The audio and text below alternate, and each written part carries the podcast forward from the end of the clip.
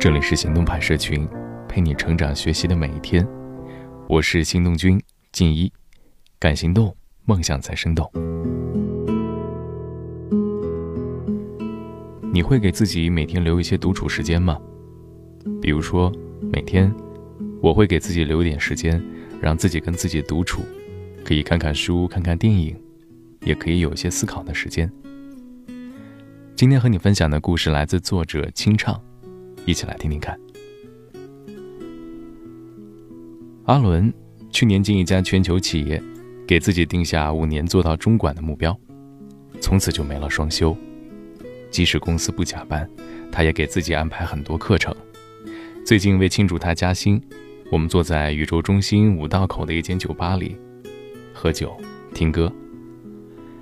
阿伦感叹：“好久没这么幸福了，简直是在浪费生命啊！”说：“你再忙，留点时间用来浪费总不难吧？”他认真的想了想说：“不难，但不知道为什么，就是不敢。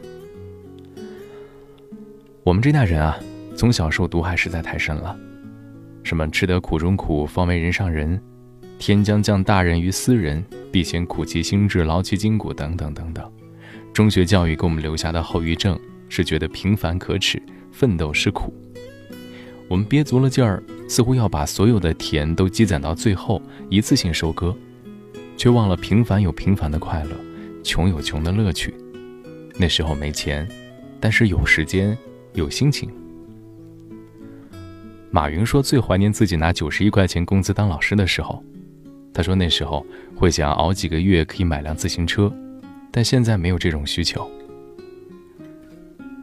这几年，我身边传统媒体人创业的特别多，我也加入了创业大军，从风花雪月的悠闲文艺女青年。变成了写得了广告、管得了员工、看得懂财报、狠得心杀价的全能女老板。我害怕最后变成机器人，所以从一开始就跟自己约定，无论多忙，都要双休，用完整的两天给家人做饭，陪孩子做一些无聊的小事，读闲书，不化妆，不谈工作，不做时间计划。唉，就像猪一样快乐的活着。虽然这样做的结果是周一到周五忙到没有性生活，但至少周六周日是自己的。一旦你让奋斗这把火炬燃烧，就踏上了一辆没有刹车的列车。你努力，还有人比你更努力；你拼命吧，还有人比你更拼命。你好不容易摸爬滚打实现了一个小目标，发现去年还一起喝大酒的小伙伴都拿到千万风投了。在这条路上。没有山顶，只有一个又一个的山丘，你必须自带刹车，抽空去生活。就好像鱼游在水里，鸟停在树梢。日本国宝级服装设计师山本耀司，他在自传里说：“自从把衣服当成职业，三百六十五天都在想着这件事。”对于想做设计师的年轻人，他的忠告有些吓人。他说：“你愿意用生命来交换做这个吗？只有成功过的人，才知道成功是用生命换来的，不是以死相许，而是没命似的干，连做梦都想着你要做的那件事。所以，山本耀司与马云一样，最怀念的不是在巴黎的第一次时装发布会，不是公司做到上亿资产。”而是与祖父母在农村，是大学毕业后去欧洲旅行。奋斗从属于目标，目标没实现，一切归零，日常生活才真正属于自己。他宽厚、仁慈、柔软、公正。做杂志的时候认识的姑娘，转行做电视，问她有什么感想，她说。上辈子做了恶，这辈子做电视。做影视的节奏比他写作的时候快一百倍不止。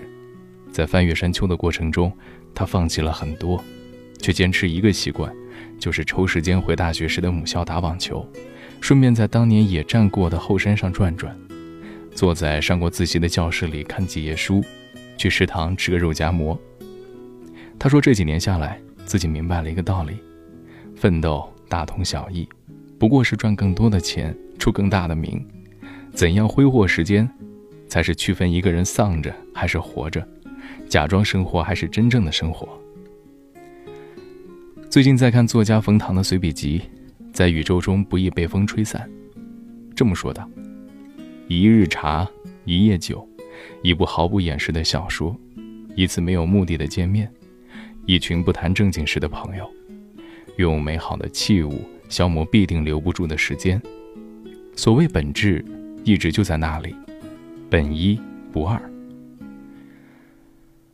我们注定是宇宙中容易被风吹散的微尘，像苹果一样牛的公司也不敢说自己长生不老，毕竟很牛的诺基亚说没就没了。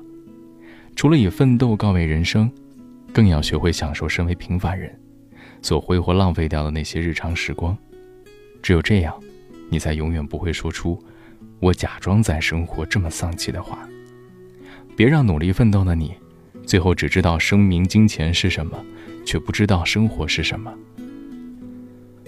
在日剧《孤独的美食家》里，为生计奔忙的小老板五郎，打动我们的不是他又谈成了一笔生意，而是像对待生命最后一顿饭一样对待每一顿饭，不受任何人打扰，无需顾忌，大快朵颐，享受美食的这种孤高行为。正是现代人被平等赋予的最佳治愈。